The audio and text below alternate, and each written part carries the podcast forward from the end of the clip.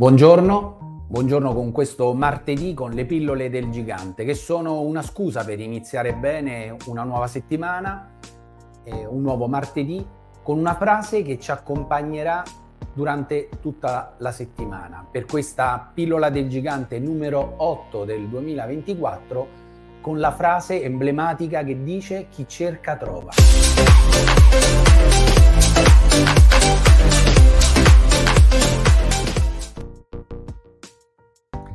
Buongiorno, chi cerca trova, è una frase emblematica, una frase che troviamo anche nella Bibbia e in altri libri molto, molto importanti. E vediamo che è composta da questi due verbi del cercare e del trovare, cioè una causa e un effetto.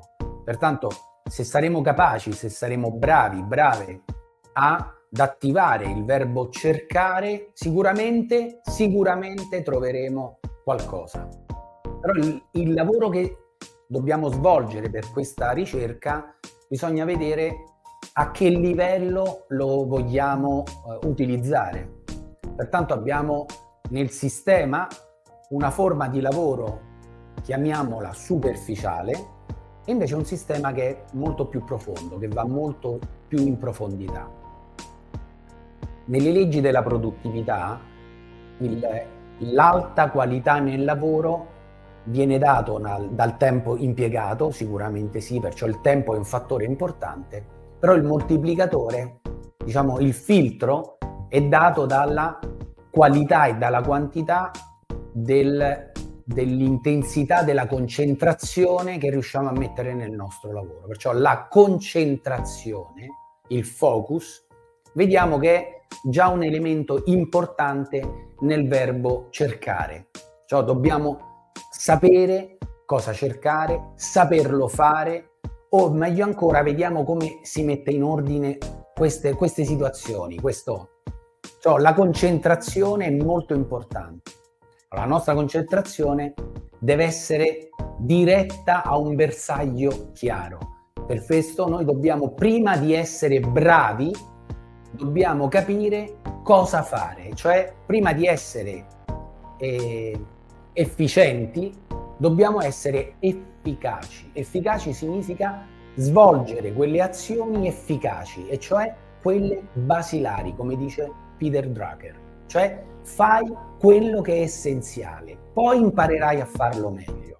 Pertanto, innanzitutto sapere cosa fare, qual è l'essenziale del nostro lavoro. Nell'agenda noi questa parte dell'essenziale la ripassiamo tutte le mattine nella riunione mattinale, perciò dovrei fare ogni mattina un ripasso delle 14 azioni efficaci per poter lavorare, divisa nei quattro gruppi. Pertanto la ricerca, l'acquisizione, la gestione e il mostrare legato agli appuntamenti di vendita. Dentro queste quattro attività ci sono le 14 azioni. Pertanto cercare notizie e richieste nuove tutti i giorni, acquisire valutazioni, presentare e firmare esclusive, cioè creare il tuo portafoglio incarichi, gestire già quello che abbiamo, le azioni efficaci per gestire sono la riunione con il proprietario, perciò con i tuoi clienti che già ti hanno dato la fiducia firmandoti un'esclusiva di vendita e prequalificando i nostri clienti acquirenti. Questo è molto importante. Perciò riunirti con loro, con il proprietario ogni 21 giorni e con i clienti dovresti farlo quasi tutti i giorni. Dopodiché dovrai gestire il tuo portafoglio, pertanto controllare i tuoi incarichi, rinnovarli e rimetterli in posizione nel mercato. Per quanto riguarda gli appuntamenti di vendita, e questo è molto importante, non facciamo vedere a sconosciuti, perciò cercheremo quei clienti veramente interessati al prodotto che abbiamo. Pertanto fai vedere poco e bene i tuoi appartamenti, gli appartamenti dei, dei tuoi colleghi o della MLS, dopodiché tutto si trasformerà nella proposta e nell'atto finale del notaio. Pertanto azioni efficaci con un programma, te l'ho spiegato adesso, un programma che si ripete, pertanto diventa un metodo. Azioni, legate a un programma che si ripetono, che diventano un metodo che però possiamo controllare. Tutto ciò che non controlli ti controlla. Pertanto controllato con numeri. Numeri, un numero 4, dobbiamo fare quattro azioni, quattro di queste azioni efficaci in un giorno. Altrimenti il nostro lavoro non è stato profondo, è stato un lavoro superficiale. Pertanto, per poter cercare, tu devi dedicare attenzione e tempo per far sì che il tuo tempo indirettamente produttivo, che è la maggior parte del tempo che usiamo, perché sono due ore la mattina e due ore il pomeriggio, legato a due verbi importantissimi. Uno è legato alla ricerca, ok? E l'altro è legato al contattare.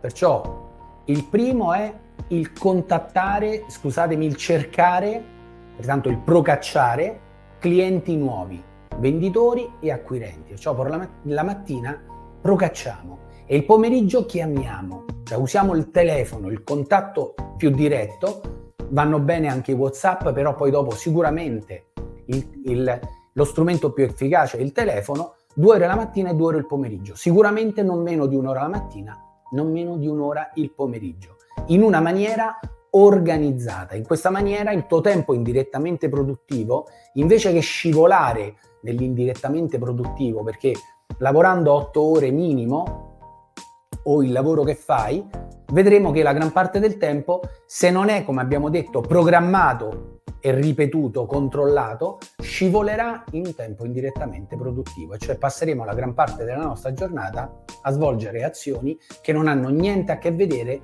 con la ricerca che ci porterà a dei buoni risultati.